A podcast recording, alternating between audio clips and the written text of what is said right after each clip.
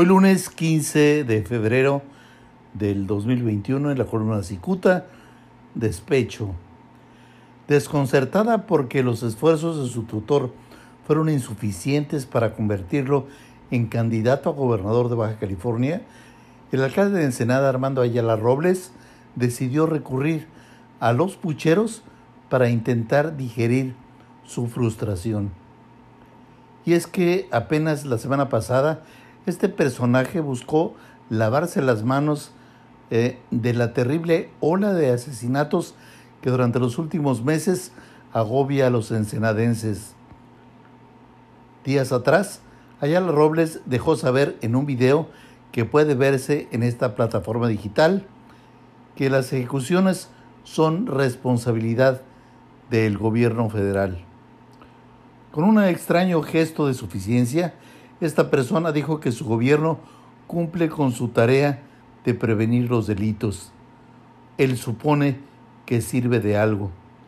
Queda claro que esta persona intentó esquivar su responsabilidad ante el cúmulo de homicidios que se registran en el puerto. Armando Ayala no midió que con este tipo de declaraciones lo único que logra es la irritación de su tutor y promotor, el gobernador de Baja California, Jaime Bonilla Valdés.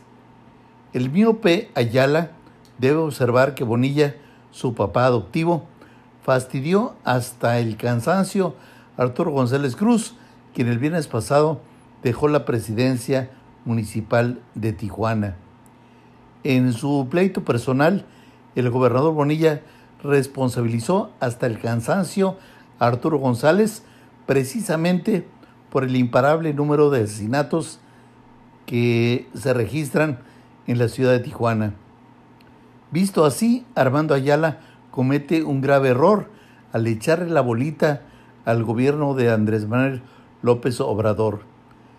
Cierto que Bonilla hizo lo posible para que Ayala Robles fuera el elegido para contender en junio por la gubernatura, aunque las circunstancias lo rebasaron.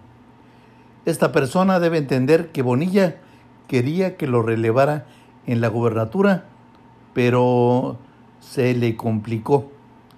Ayala Robles comete un enorme error al buscar lavarse las manitas, la carita y sus pestañitas.